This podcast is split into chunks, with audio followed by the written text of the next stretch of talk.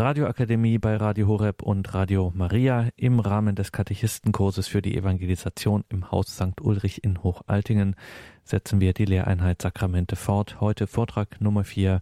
Wir hören Pater Hans Burb.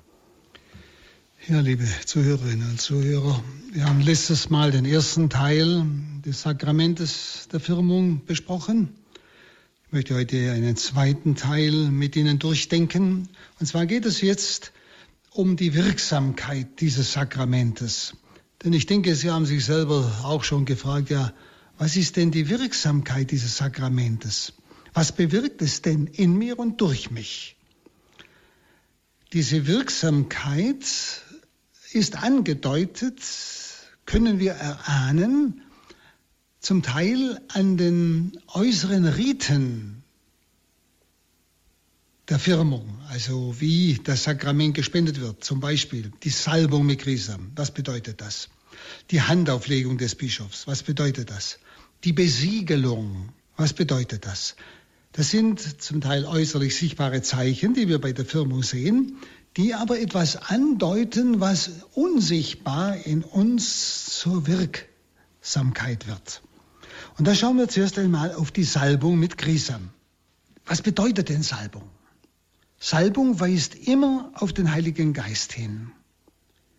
Johannes spricht ja von der Salbung, die ihr empfangen habt, die euch alles lehrt. Ihr braucht niemanden mehr zu befragen. Das ist die Salbung. Heiliger Geist ist eine Person. Ja? Also Heiliger Geist wird oft einfach ausgedrückt mit dem Wort Salbung. Und hier kann uns die Symbolik, gerade auch des Öles, ein Stück tiefer führen des Öles, mit dem ja der Firmling gesalbt wird. Im Buch 1 Samuel 16, 13, da heißt es, dann nahm Samuel das Ölhorn und salbte David inmitten seiner Brüder. Da kam der Geist des Herrn auf David von dem Tag an und weiterhin. Also Öl gehört zum normalen Leben. Also schon die allein die Symbolik des Öls führt uns in das tiefere Geheimnis der Wirksamkeit der Firmung. Öl gehört zum normalen Leben damals. Vom Leben in Notdurft, also der armen Leute, bis zum festlichen Trunk der Reichen, spielte das Öl eine Rolle. Der Prophet Jeremia droht einmal eine Not an mit folgenden Worten, aus ihnen, aus, den, aus diesen Menschen, aus diesem Volk, banne ich des Lachens und der Lustgejohle, den Gesang des Bräutigams, den Gesang der Braut, der Mühle Lärm, der Mühle Lärm, mit dem die Ölpflanzen gemahlen werden, der Mühle Lärm, der Lampe Licht. Also, wenn das Licht ausgeht, das Öl praktisch ausgeht, dann ist das ein Zeichen großer Not. Also auch an der Hütte des Ärmsten fehlte die Lampe ja damals nicht, die ja mit dem Öl gespeist wurde. Und beim Gastmahl des Reichen fehlte das Freudenöl nicht. Es diente zur Körperpflege, auch zum Schutz gegen Kälte und Hitze, zur Pflege auch von Wunden. Sie müssen jetzt die ganze Symbolik dieses Öls einmal auf sich wirken lassen, was Firmung für eine Wirkung hat. Öl ist also das Symbol der Fruchtbarkeit, ist Symbol des Wohlstandes, also der Fülle, dem Fall der Fülle der Gnade, des Geistes. Und dadurch aber auch Symbol der Freude. Das ist eine Frucht des Geistes, die Freude. Also dieses Öl gibt Glanz und Wohlgeruch. Der einfache Mann benutzt das ungemischte Olivenöl so, wie es einfach aus der Kälte kam. Der Einfache, der Arme. Die feinere Kultur, die hat es vermischt mit aromatischen Stoffen. Also es wurde zu kostbarem Öl. Denken Sie an das Nardenöl, das Maria in Bethanien verschwendet hat, das man für 200 Denare hätte verkaufen können, wie Judas meinte. Schauen Sie, so wurde das Öl als etwas Heiliges angesehen, dessen heiligende Kraft auch auf den Gegenstand übergeht, der mit dem Öl gesalbt wird. Heiligende Kraft, heilende Kraft, stärkende Kraft, schützende Kraft. Nicht? Alles, was ich jetzt gesagt habe vom Öl, das alles ist eine Symbolik, die uns die Wirksamkeit des Firmsakramentes verdeutlicht. Oder denken Sie an den Denkstein von Bethel, den der Erzvater Jakob, Abraham, Isaac, Jakob, nicht gesalbt hat nach seinem wunderbaren Traum in 1 Mose 28, 18. Oder denken wir an die Salbung des Priesters in der Person des Aaron oder auch der Salbung des Königs David. Oft bedeutet dieser Ausdruck zum König salben oder zum Propheten salben so viel wie zum König bestellen, zum Propheten bestellen. Obwohl wir keinen einzigen Propheten kennen, der also mit Öl äußerlich, äußerlich gesalbt wurde, gibt es trotzdem den Begriff zum Propheten salben. Das heißt nämlich bestellen. Und folglich ist mit diesem Wort gemeint, die Erfüllung mit Gottes Geist. Die Erfüllung mit Gottes Geist. Das bedeutet dieses, diese Salbung mit Öl. Und so heißt es vom Gesalbten schlechthin, nämlich von Christus. Christus, Christus heißt er der Gesalbte. In der Apostelgeschichte 1038, dass Gott ihn gesalbt hat mit dem Heiligen Geist. Nämlich in der Taufe im Jordan haben wir ja letztes Mal betrachtet. Wenn bei der heiligen Firmung eine Salbung mit Öl vorgenommen wird, die also sichtbarer Träger und Vermittler des Gottesgeistes ist, dann ist dieses Öl mit dem ganzen Reichtum dieser Symbolik gesättigt. Das heißt also, alles, was ich jetzt vom Öl gesagt habe, ist Schutz gegen Hitze, gegen Kälte, diese, Beispiele. Ja?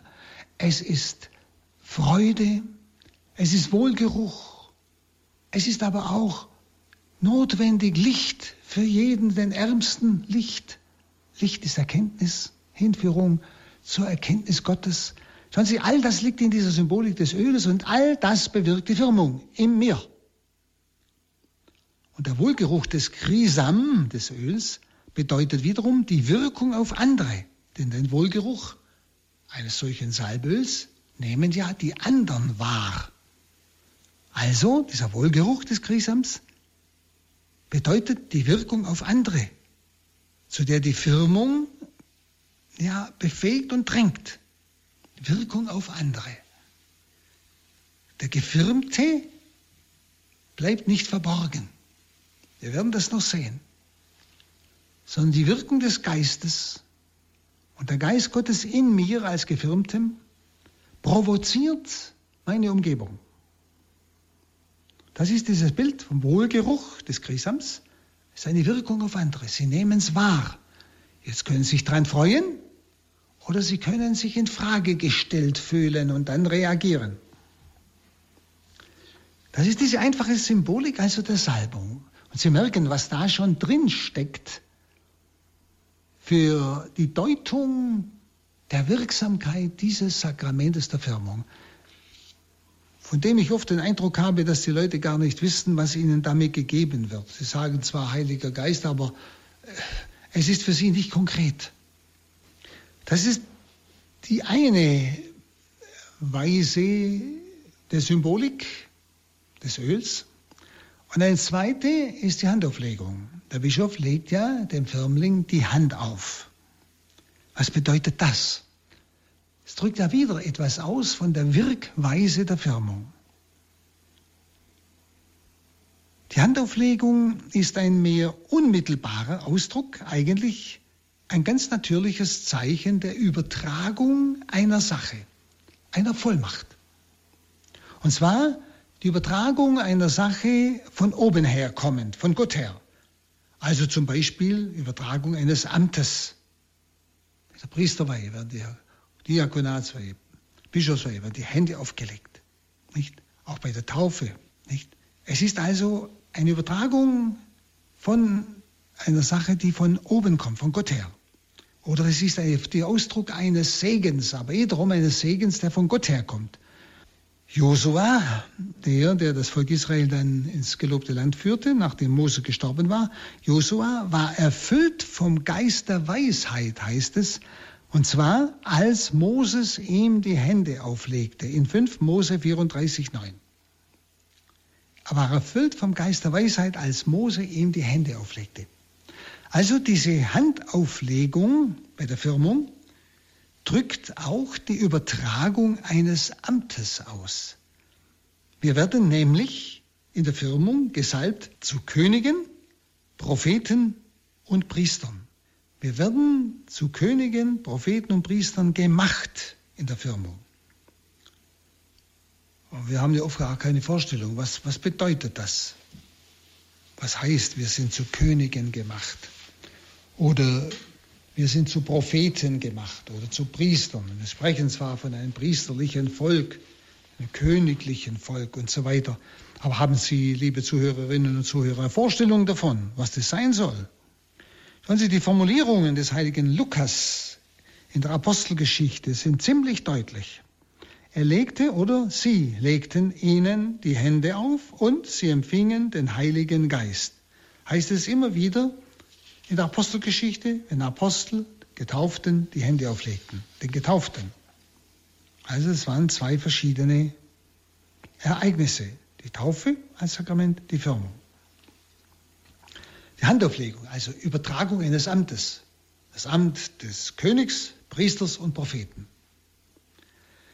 Dann sprechen wir vom Siegel der Firmung. Der Firmung wird uns ein unauslöschliches Siegel in die Seele eingeprägt. Heilige Paulus bringt noch, wie gesagt, ein anderes Wort in die christliche Sprache, nämlich das Wort, wie ich schon sagte, Siegel. Es war eigentlich ein Lieblingswort der Urkirche. Versiegelt wird etwas Wertvolles, das wissen Sie auch. Wenn eine Sache versiegelt wird, dann ist es besonders wichtig. Und es wird versiegelt, um es zu bewahren. Wir sind getauft, wir schließen mit Gott einen Bund, Gott mit uns, wir mit Gott, und er wird versiegelt in der Firmung. Es wird also dieser Bund durch die Kraft des Heiligen Geistes bewahrt, es sei denn, der Mensch zerbricht ihn selbst was leider oft vorkommt.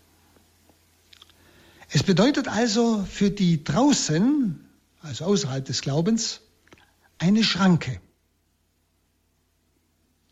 Eine Schranke, die nicht weiter erkennen ließ, was dahinter war.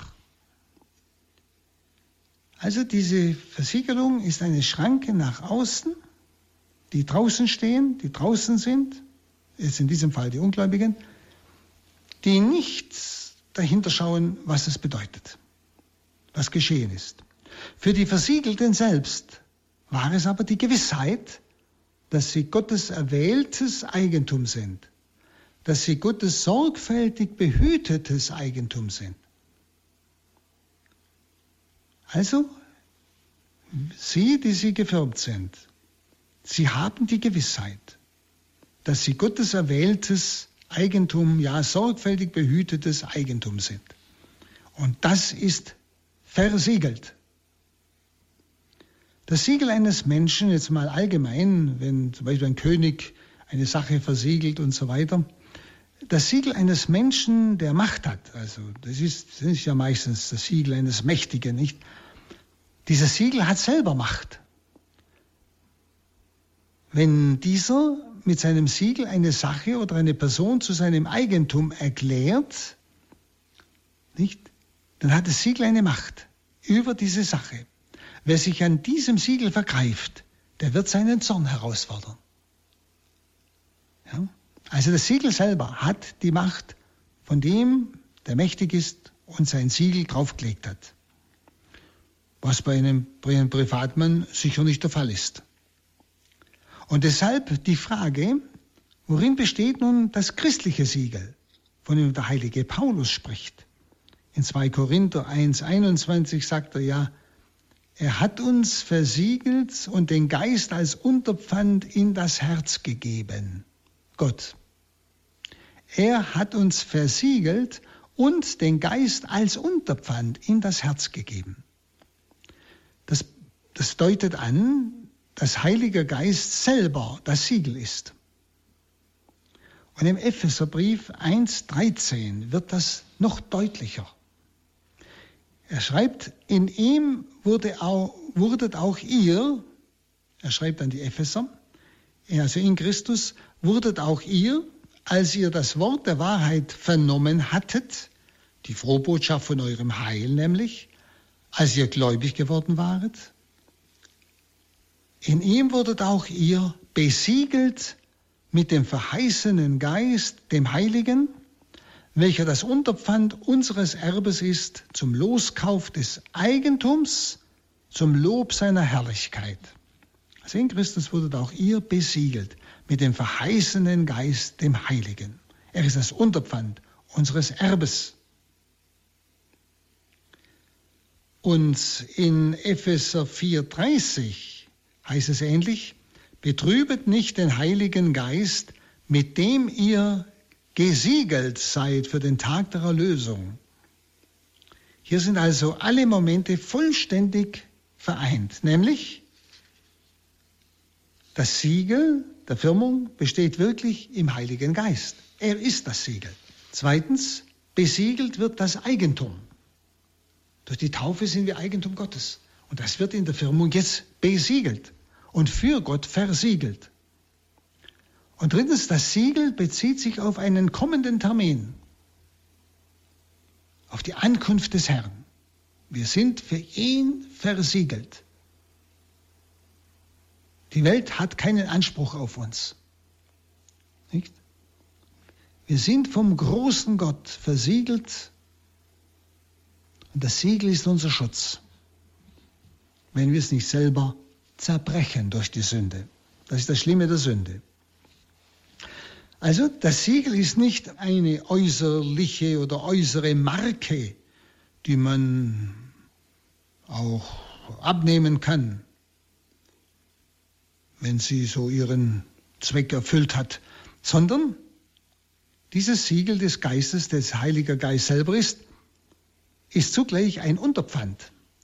Dieses Siegel, Heiliger Geist, ist zugleich ein Angeld, ein Anfang des ganzen Erbes ein Anfang des ganzen Erbes, nämlich dass wir Miterben Christi sind, des ganzen Erbes Gottes.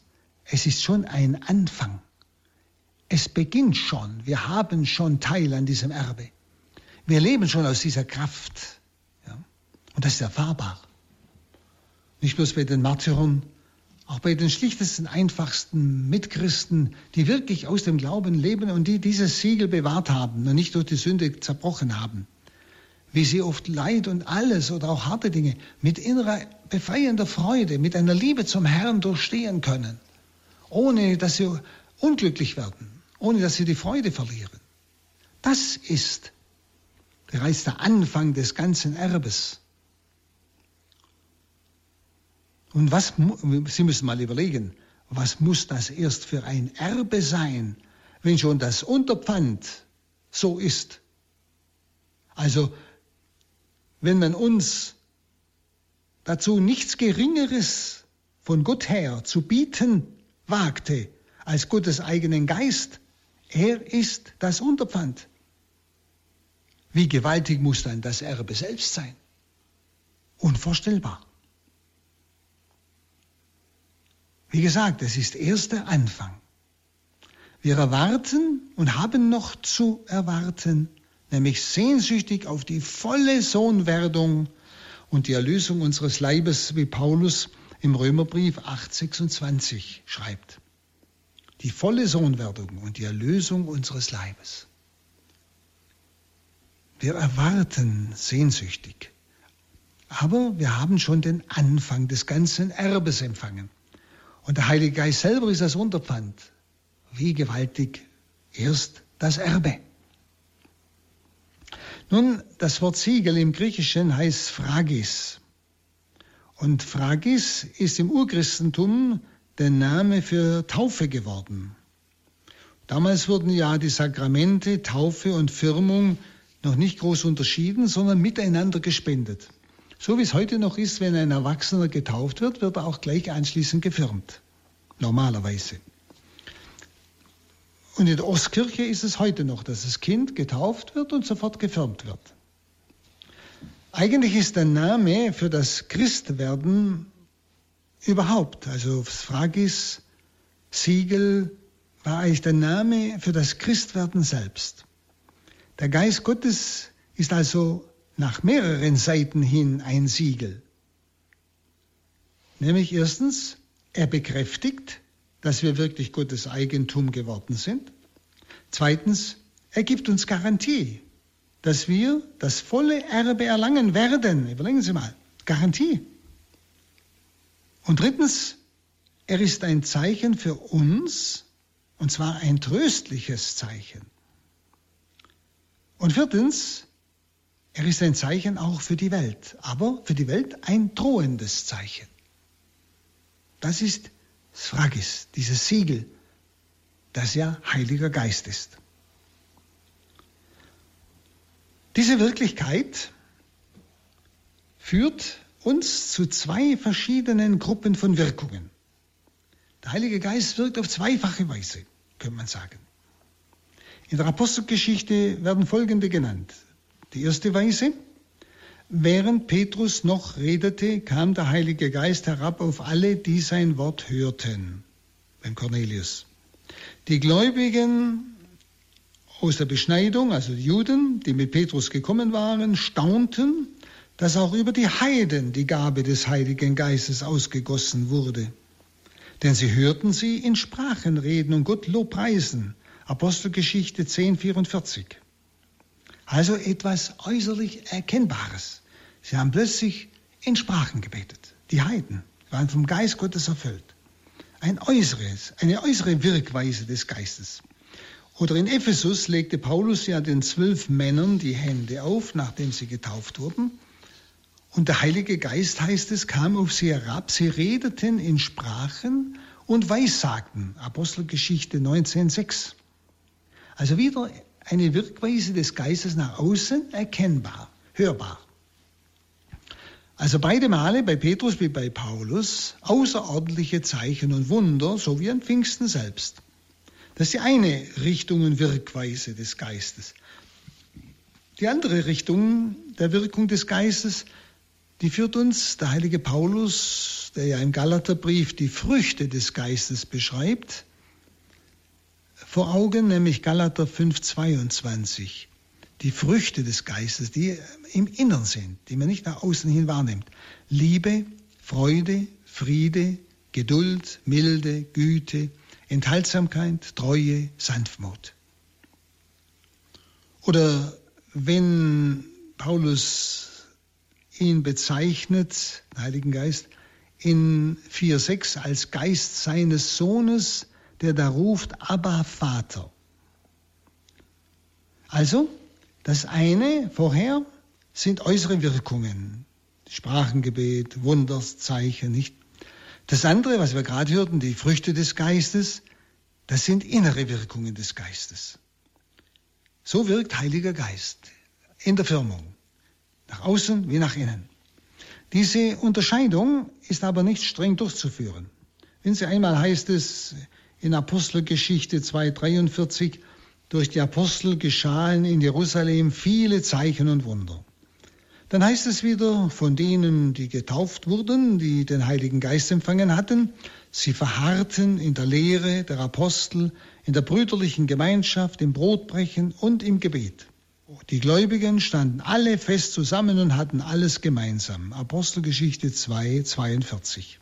Also etwas was eigentlich so nicht nach außen groß trat, sondern sie haben es einfach miteinander getan. Eine Wirkweise des Geistes. Er hat sie zusammengeführt. Und deshalb sagt auch der heilige Paulus in 1 Korinther 12,4, es gibt verschiedene Gaben, aber es ist derselbe Geist. Der Geist Gottes dann, der, den ich in der Firmung empfangen habe, der mein Siegel ist für alle Ewigkeit, nicht? er hat verschiedene Wirkweisen.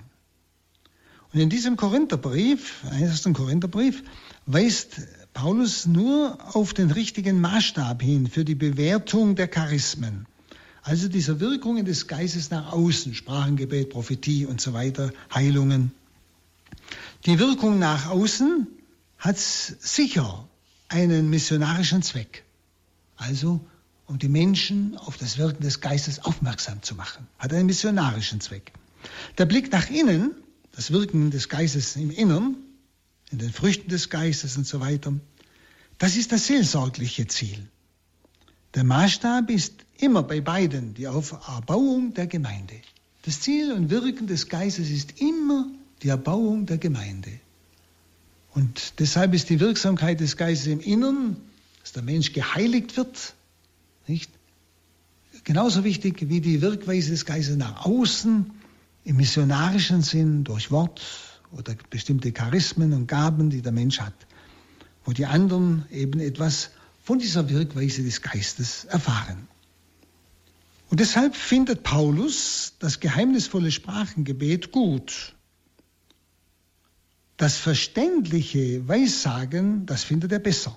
Also Sprachengebet ist ein, ein Beten in einer Sprache, die niemand versteht. Und das verständliche Weissagen ist ein Wort Gottes oder ist ein Wort, das der Mensch spricht und in dem der Heilige Geist so wirksam ist, dass dieses Wort den Menschen trifft. Das heißt, den Menschen entweder Trost spendet, den Menschen ja aufdeckt, dass er plötzlich sich selbst erkennt, oder auch den Menschen plötzlich in seinem Inneren so trifft, dass er sich bekehrt. Das ist das verständliche äh, Weissagen, also es ist ein Wort, in dem der Geist Gottes wirksam wird, das man versteht und dann das auch trifft. Aber Paulus sagt, am größten von all diesen Wirkweisen des Geistes ist die Liebe. Und deshalb kann alles andere vergehen, wenn nur die Liebe bleibt. Denn ohne die Liebe kann die Kirche nicht bestehen.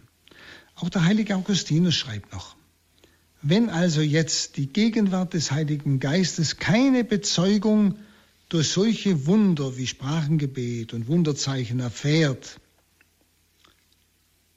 woran erkennt einer dann, dass er den Heiligen Geist empfangen hat?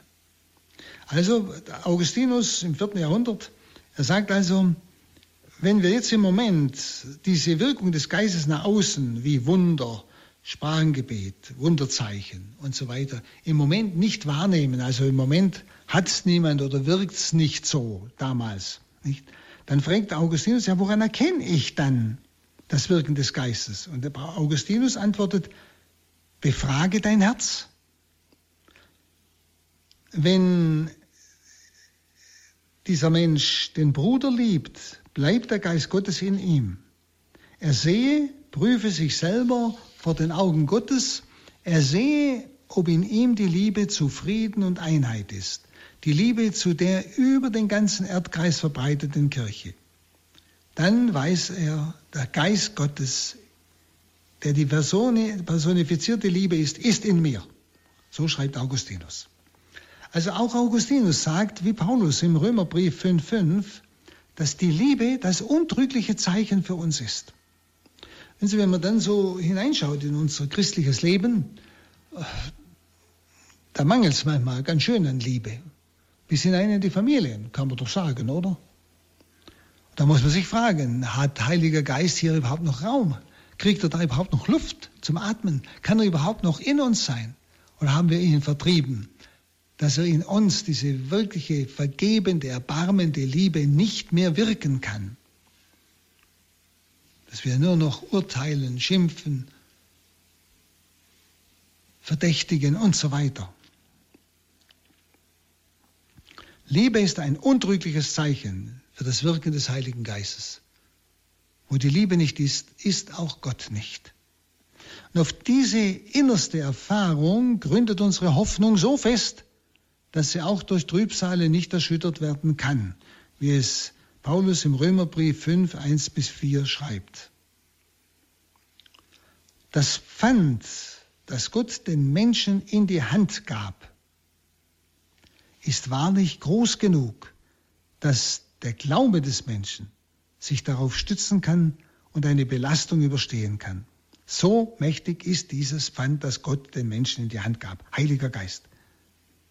Dass sein Glaube sich darauf stützen kann, auf dieses Pfand dieser Geist ihn trägt, auch in undurchsichtigen Situationen. Und er eine Belastung überstehen kann.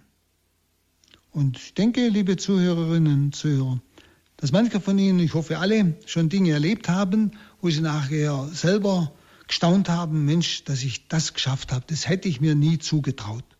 Aber haben Sie da an dieses Siegel des Heiligen Geistes gedacht und ihm gedankt, oder? Schauen Sie, das also bedeutet das Siegel für die Gläubigen. Es hat eine unheimliche Wirkung im Innern.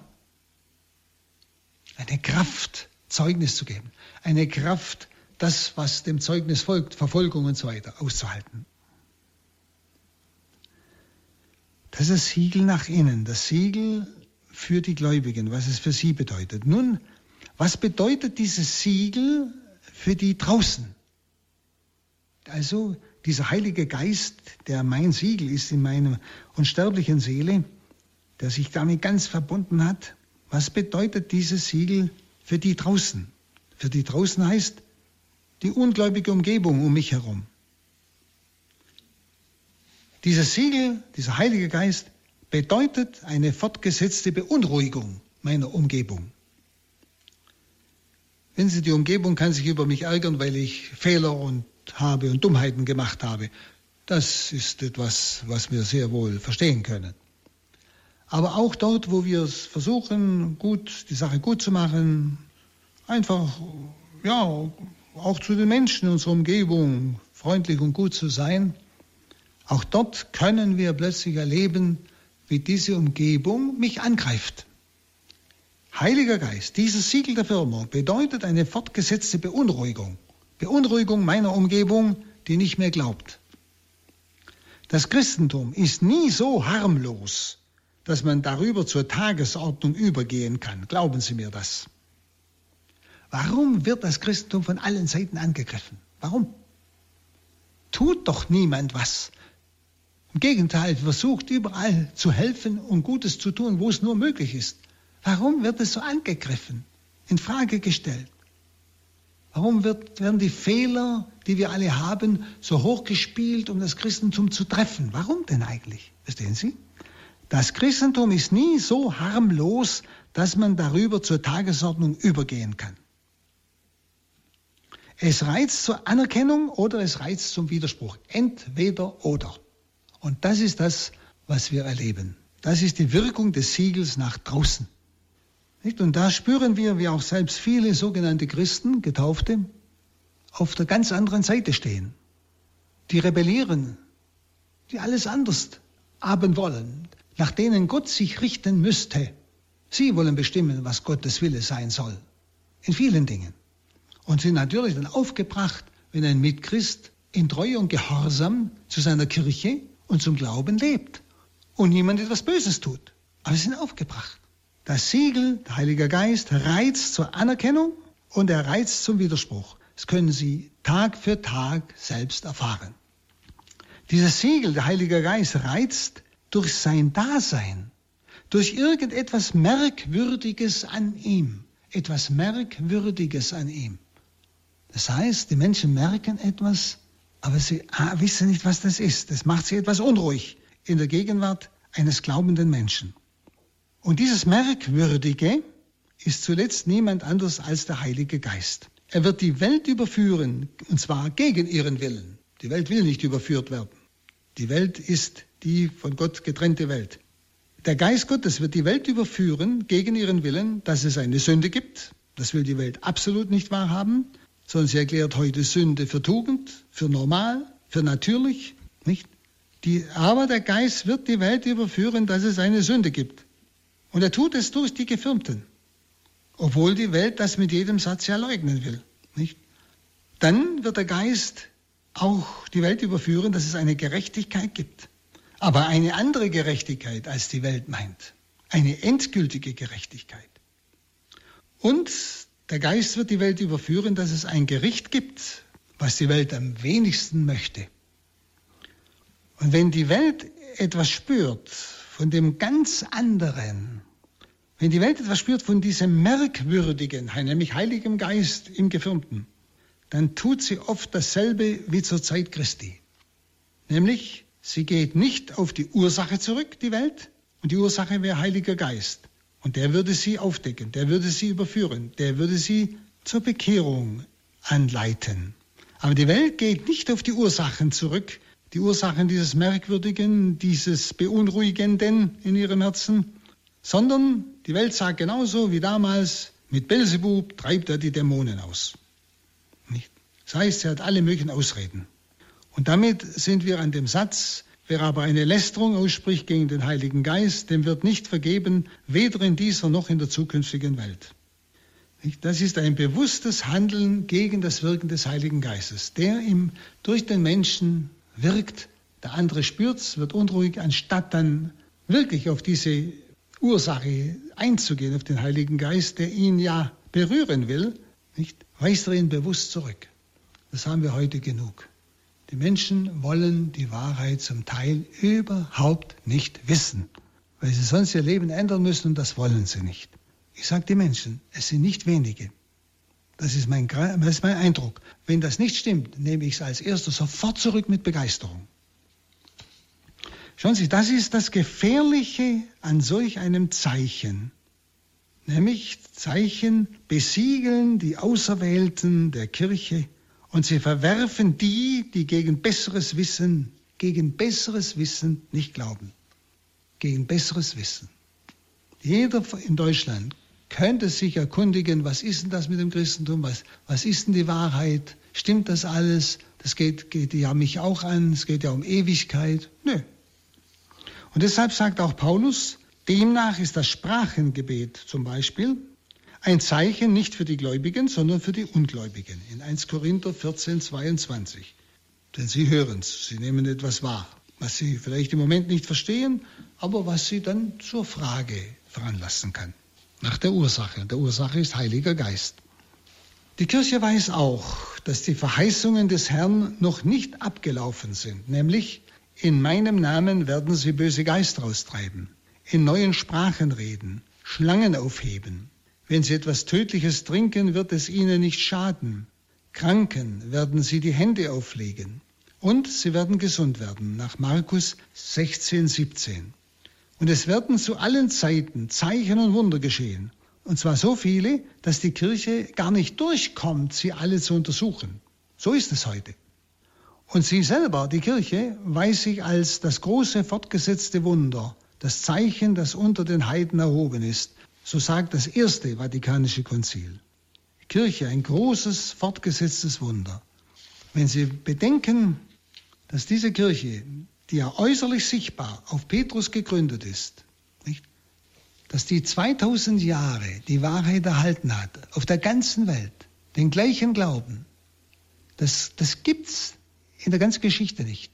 Soziologen sagen, so solche, sagen wir mal, Gemeinschaften, die bestehen vielleicht 100, wenn es ganz gut geht, vielleicht 200 Jahre, aber dann brechen sie auseinander. Und die Kirche Christi besteht schon über 2000 Jahre. Das ist unerklärlich, das ist ein Wunder für sich. Und Sie merken auch überall, wo Gruppen sich von dieser Kirche, von der katholischen Kirche trennen, von Petrus trennen, wie die sich dann im laufenden Band spalten und spalten und spalten. Und daran erkennen Sie das Wirken des Geistes in dieser Kirche, das Siegel des Geistes, der diese Einheit ermöglicht. Wenn Sie, das sollten wir schon auch mal dankbar sein, sollten einmal staunen. Und da erkennen wir doch eine Wirkweise Gottes. Das ist doch menschlich nicht erklärbar. Auch wenn heute an allen äh, Ecken und Enden an dieser Kirche gerüttelt wird. Sie wird nicht zum Einsturz kommen. Das ist keine Gefahr. Sie hat 2000 Jahre überstanden. Sie übersteht auch das dritte Jahrtausend. Dann diese Salbung, das war jetzt das Siegel. Wir haben gesagt, dieses Siegel, diese Salbung macht uns zu Königen. Was heißt das? In manchen östlichen Taufliturgien finden wir den Brauch, dass nach der Taufe und auch der Firmung der Christ mit weißen Gewändern bekleidet wird und dann eine Krone aufgesetzt bekommt. Und so wird er dann der Gemeinde vorgestellt. Und dieses Königsein beschreibt schon der heilige Chrysostomos mit dem Gedanken, König bist du, indem du die schlechten Handlungen zu Boden geschmettert und die Sünde ertötet hast. Also du hast gesiegt über das Sündhafte in dir. Oder Papst Leo der Große sagt, was ist so königlich, als wenn ein Gott untertäniger Geist die Herrschaft über seinen Leib führt? Das ist so königlich, die Herrschaft des Geistes über den Leib. Wenn Sie heute herrschen ja die Begierden, aber nicht mehr der Geist. Das ist nicht mehr königlich, das ist sklavisch heute. Das ist das Gegenteil von diesem Königtum, zu dem wir gesalbt sind.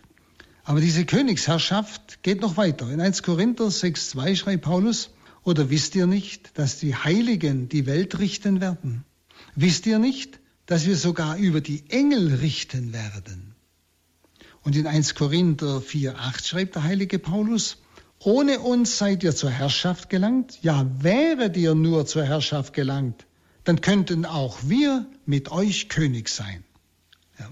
Und im Römerbrief 5,17 schreibt Paulus, kam infolge des Sündenfalls durch einen der Tod zur Herrschaft, so werden umso viel mehr jene, welche das überreiche Gnadengeschenk der Rechtfertigung empfangen, durch diesen Jesus Christus im Leben herrschen.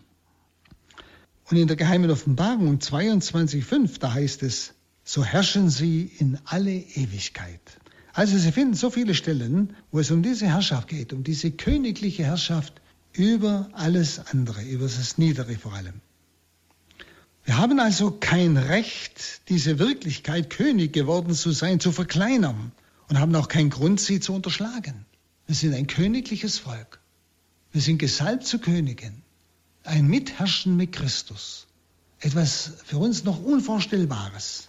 Aber wir sollten dieses Geheimnis des König gewordenen Seins, der Teilhabe an der Königsherrschaft Jesu, sollten wir in unserem Herzen erwägen.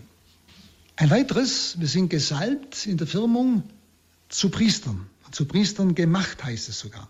Der, der alte Kirchenvater Origenes verteidigt die Christen gegen den Vorwurf der Heiden, dass sie sich vom Kriegsdienst fernhielten. Die Christen waren ja damals ein kleines Häufchen unter den ganzen Heiden. Und er schreibt, ihr, sie meint die Heiden, mit ihren heidnischen Religionen, nicht? Ihr macht doch euren Priestern, nämlich den heidnischen Priestern, auch keinen Vorwurf daraus, dass sie nicht zu Felde ziehen. Um wie viel mehr wird es dann vernünftig sein, dass die Christen als Priester und Diener Gottes an dem, an dem Feldzug teilnehmen, indem sie ihre Hände rein bewahren und mit ihren an Gott gerichteten Gebeten für die gerechte Sache und deren Verteidiger und für den rechtmäßigen Herrscher kämpfen. Also, wenn eure Priester, eure Heidnischen, von der Waffe befreit sind oder halt vom Kriegsdienst, dann erst recht die Christen, die Priester und Diener des großen Gottes sind. Und ihr Auftrag ist priesterlich zu beten für die Rechtmäßigkeit des Tuns. Alle nämlich, die mit der Salbe des heiligen Krisam gesalbt sind, sind Priester geworden. Es ist eine Weise der Teilhabe am Priestertum Christi durch Taufe und dann Firmung. Wie auch Petrus zur gesamten Kirche sagt, ihr seid ein auserwähltes Geschlecht, ein königliches und priesterliches Volk, ein heiliger Stamm. Sie kennen diese wunderbare Stelle. Und, und hier wird auch deutlich, dass das wesentliche Merkmal des Priesters nicht die Seelsorge ist, sondern das wesentliche Merkmal des Priesters ist das Opfer. Sacerdos quia sacrificium. Priester, weil Opfer. Ein Priester ohne Opfer ist sinnlos. Und ein Opfer ohne Priester gibt es nicht. Dann gibt es höchstens eine Gabe, aber kein Opfer. Also Priester ist, wer zu opfern hat. Und der heilige Märtyrer Justinus, der sagt sehr deutlich, dass Gott nur durch seine Priester Opfer annimmt.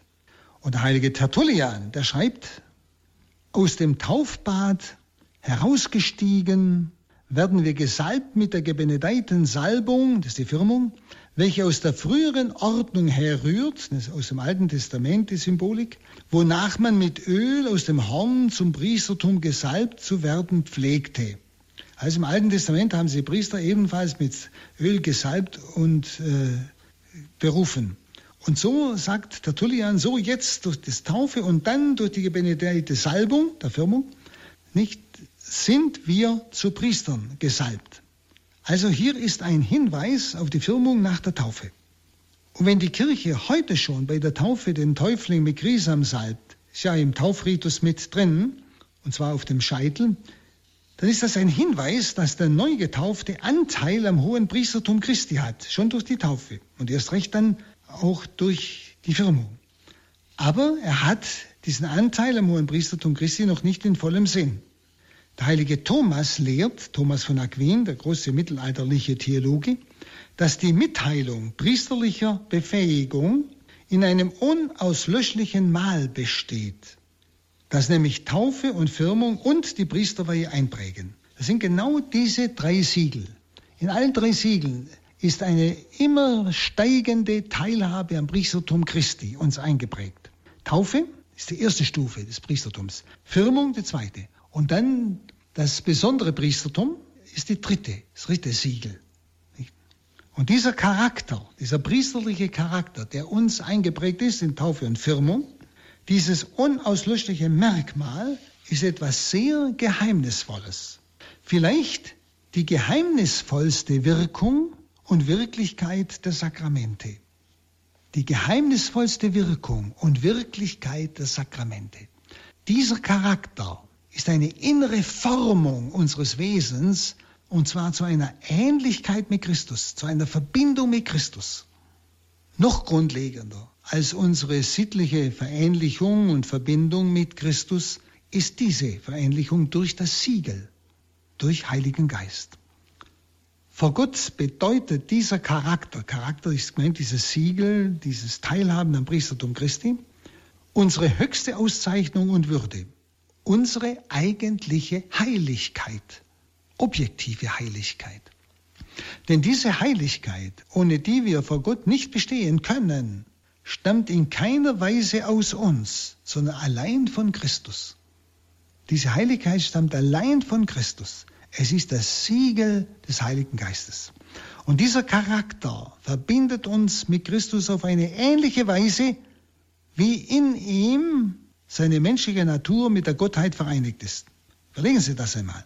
So wie die menschliche Natur mit der Gottheit Jesu vereinigt ist, so ähnlich, sagen Theologen, ist dieser Charakter. Dieses Siegel der Firmung nicht, verbindet uns so, auch bei der Taufe, Priesterweihe, immer auf eine bestimmte Weise, einem steigenden Grad, bestimmten, bestimmten Fähigkeiten und Aufgaben vom Herrn her. Dieser Charakter verbindet uns mit Christus auf eine ähnliche Weise, wie in Christus die menschliche Natur mit der Gottheit vereinigt ist. Überlegen Sie das einmal.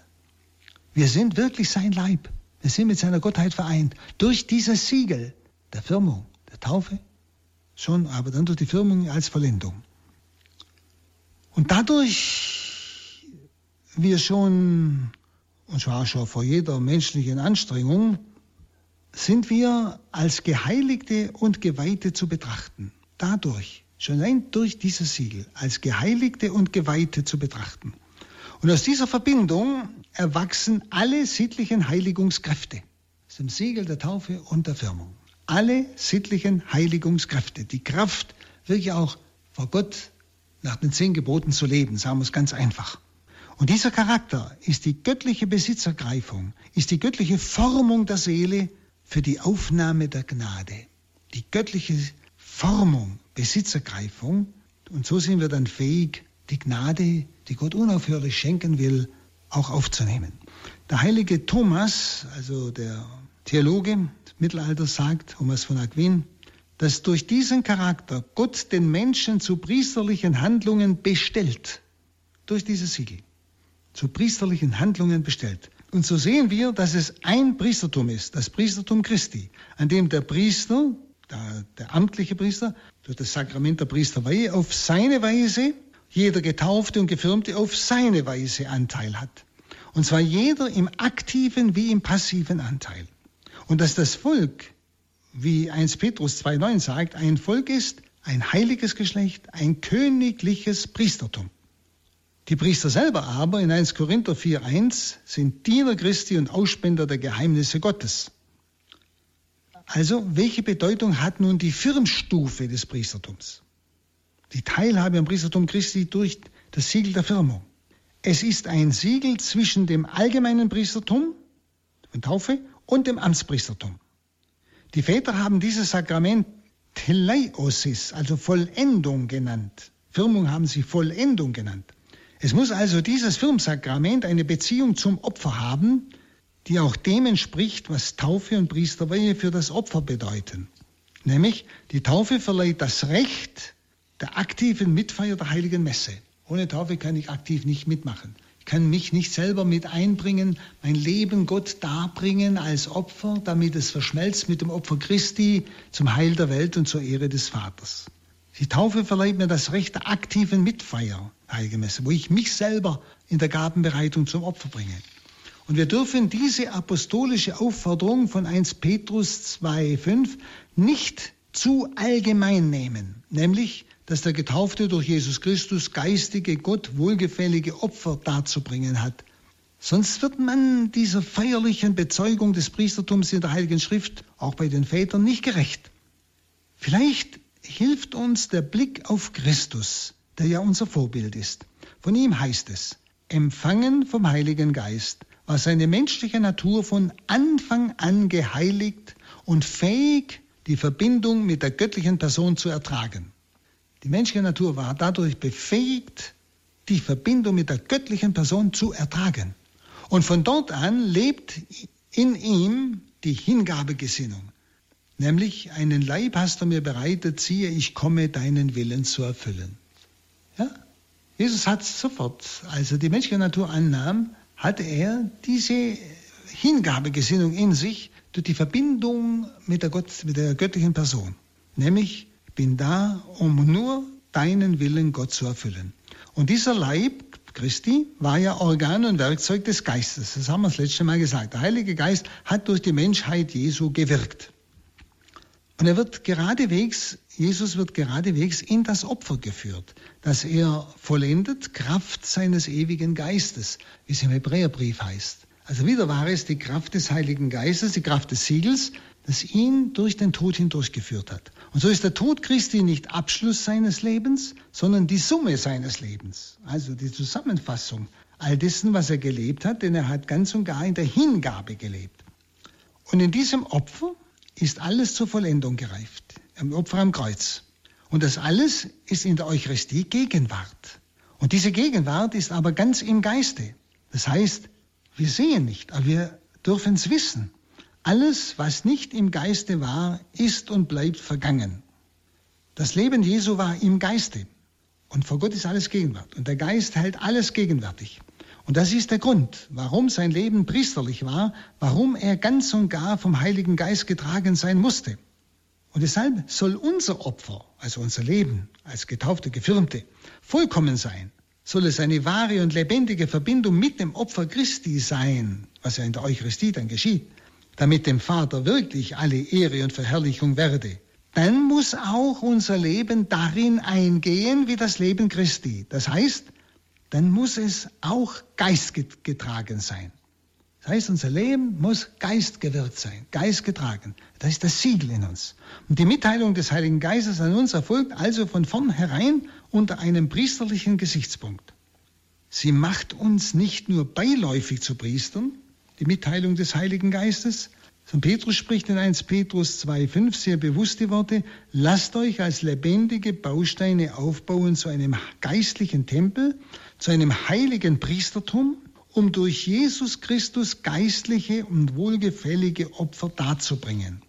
Und dieser lebendige Tempel ist Christus der hohe Priester mit all seinen Gliedern, die durch dieses dreistufige sakramentale Merkmal, Taufe, Firmung, Priesterweihe, eingebaut und eingegliedert werden. Schauen Sie, Kraft seines ewigen Geistes werden dann auch wir, nicht bloß Christus, Kraft des ewigen Geistes, dieses Siegels des Geistes in uns, werden auch wir befähigt, wahrhaft geistliche Opfer darzubringen. Es ist also die Darbringung aller Lebensakte, die vom Geist beseelt und getragen sind, sodass eigentlich alles darin eingeht, was für das ganze Leben Jesu in sein Opfer einging, vom ersten menschlichen Akt bis zum letzten.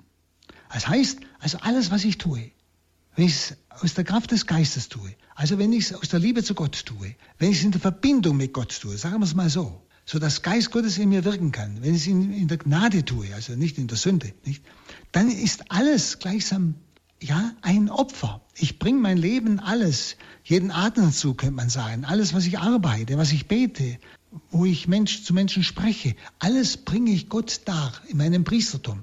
Und alles ist ein Opfer, das Gott wohlgefällig ist zur Rettung der Welt.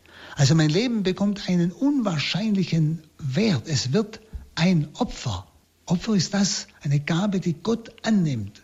Und das ist nur möglich, weil ich teilhabe am Priestertum Christi durch das Siegel des Geistes. Also mein Leben wird Opfer, indem es durch den Geist, der mir gegeben ist, mit seinem Leben, mit dem Leben Christi verbunden wird. Der Geist verbindet uns mit ihm. Und wir werden also durch dieses Sakrament der Firmung eingegliedert in das immerwährende große Sakrament der Kirche, das Ursakrament. Christus, der hohe Priester, ist das Haupt. Wir sind eingegliedert in seinen Leib durch den Heiligen Geist, durch dieses Siegel. Und so ist alles, was wir im Geiste tun, mit Christus also tun, auch ist mit Christus auch getan, mit seinem Opfer verbunden und wird zum Opfer für die Welt von heute, wie das Konzilsdekret Lumen Gentium Nummer 34 sagt. Schauen Sie, wie entscheidend ist unser Priestersein aus Taufe und gerade auch Firmung. Ich bin eingesiegelt in den Leib Christi und alles, was ich mit Christus tue, was ich aus der Kraft des Geistes tue, hat den Wert des Lebens Jesu, den Opfer zur Rettung der Welt. Schauen Sie, das ist das Große unseres Lebens. Dann noch ganz kurz zum Schluss. Die Salbung macht uns zu Propheten. Ich weiß nicht, was Sie darunter verstehen. Schauen Sie, das Amt des Propheten müssen wir hier äh, weit sehen. In der Kraft Gottes dastehen, von ihm Zeugnis geben, und zwar meistens wieder die Welt Zeugnis geben. Wieder die Welt. Das ist die Sache des Propheten. Darum haben sie die Propheten immer umgebracht. Und deshalb auch erleben wir manches Ähnliche. Ein solcher Prophet war zum Beispiel Johannes der Täufer. Er war ein Mann von Gott gesandt, sein Name war Johannes, heißt es. Er kam zum Zeugnis, dass er Zeugnis gebe vom Licht, Johannes 1,6. Christus selber war ein Prophet. Dazu bin ich geboren und in die Welt gekommen, um von der Wahrheit Zeugnis zu geben. Johannes 18,37. Und Johannes 5,39 zeigt, dass alle Propheten von Christus Zeugnis gegeben haben, also die alttestamentlichen Propheten. Und Christus ist der eigentliche Lehrer, das sagt er ja selbst. Und wenn er zuerst zwölf und dann 72 und dann Tausende aussendet, in seinem Namen Zeugnis zu geben und zu lehren, nämlich uns alle aufgrund unseres Siegels, nicht, dann ist er es, der in uns allen verkündet der in uns Zeugnis gibt. Wer euch hört, der hört mich. Wer euch verachtet, der verachtet mich. Wer aber mich verachtet, der verachtet den, der mich gesandt hat. Das prophetische Amt geschieht durch den Heiligen Geist und wird in der Firmung übertragen. Also die Verbindung zwischen Zeugnis geben und Heiligem Geist wird sowohl beim Evangelisten Lukas wie beim Evangelisten Johannes bezeugt. Johannes 15, 26 sagt, wenn der Tröster kommt, den ich vom Vater senden werde, der Geist der Wahrheit, der vom Vater ausgeht, so wird er Zeugnis von mir geben. Auch ihr werdet Zeugen, Zeugnis von mir geben, weil ihr von Anfang an bei mir seid. Oder Apostelgeschichte 1.8. Ihr werdet die Kraft des Heiligen Geistes empfangen, der auf euch herabkommt, und sollt meine Zeugen sein in Jerusalem, in ganz Judäa, Samaria, bis an die Grenzen der Erde. Also dieser Geist der Wahrheit könnte auch Geist des Zeugnisses heißen, Geist des Martyriums. Und darum versteht man unter Martyrium eigentlich das Blutzeugnis. Es gehört zum Begriff des Propheten, dieses Blutzeugnis.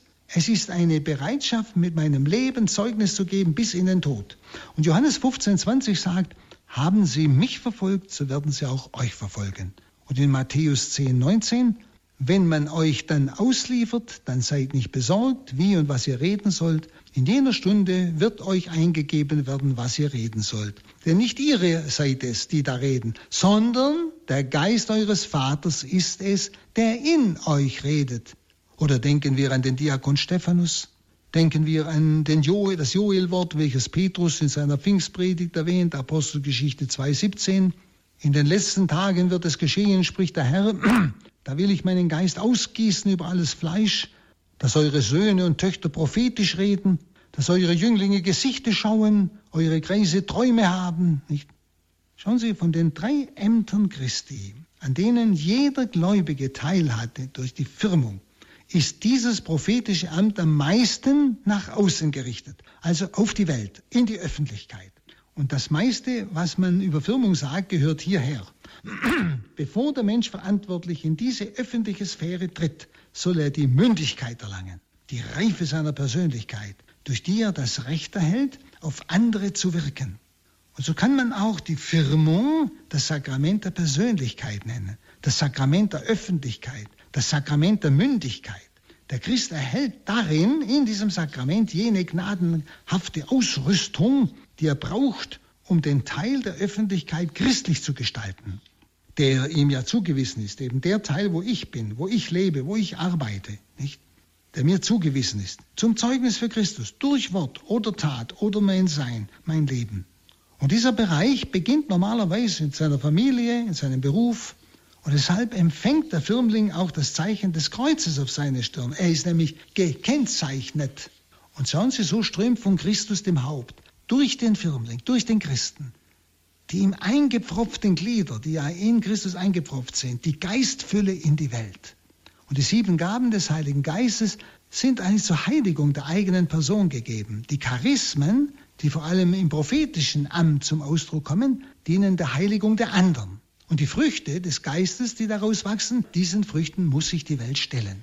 Und wir brauchen heute Propheten, Menschen, die schreien, die die Wahrheit verkünden, in Liebe, aber klar, in Politik, in der Wirtschaft, überall, in der Familie. Schauen Sie, und wie weit sind auch unsere Eltern heute wirklich Propheten? Propheten, die durch ihr Leben, ihren Kindern wirklich Christus bezeugen, den Heiligen Geist, der in ihnen ist, wirklich auch wirken lassen. Und das ist eine gewaltige Berufung. Deshalb, liebe Brüder und Schwestern, erneuern Sie immer wieder dieses Ja zu Ihrer Firmung. Nehmen Sie bewusst diesen Heiligen Geist an. Und in jedem Bußsakrament, wo wir uns wieder von allen Schatten und Sünden reinigen lassen, leuchtet die, leuchten diese Siegel wieder auf. Und wir können wieder sagen, wir sind ein Volk mit leuchtenden Siegeln. Und ich wünsche Ihnen, dass Sie einen heiligen Stolz darauf haben und nicht es verstecken und sich vor der Welt schämen müssen, sondern dass sie es bezeugen und in die Welt hineinwirken. Danke fürs Zuhören.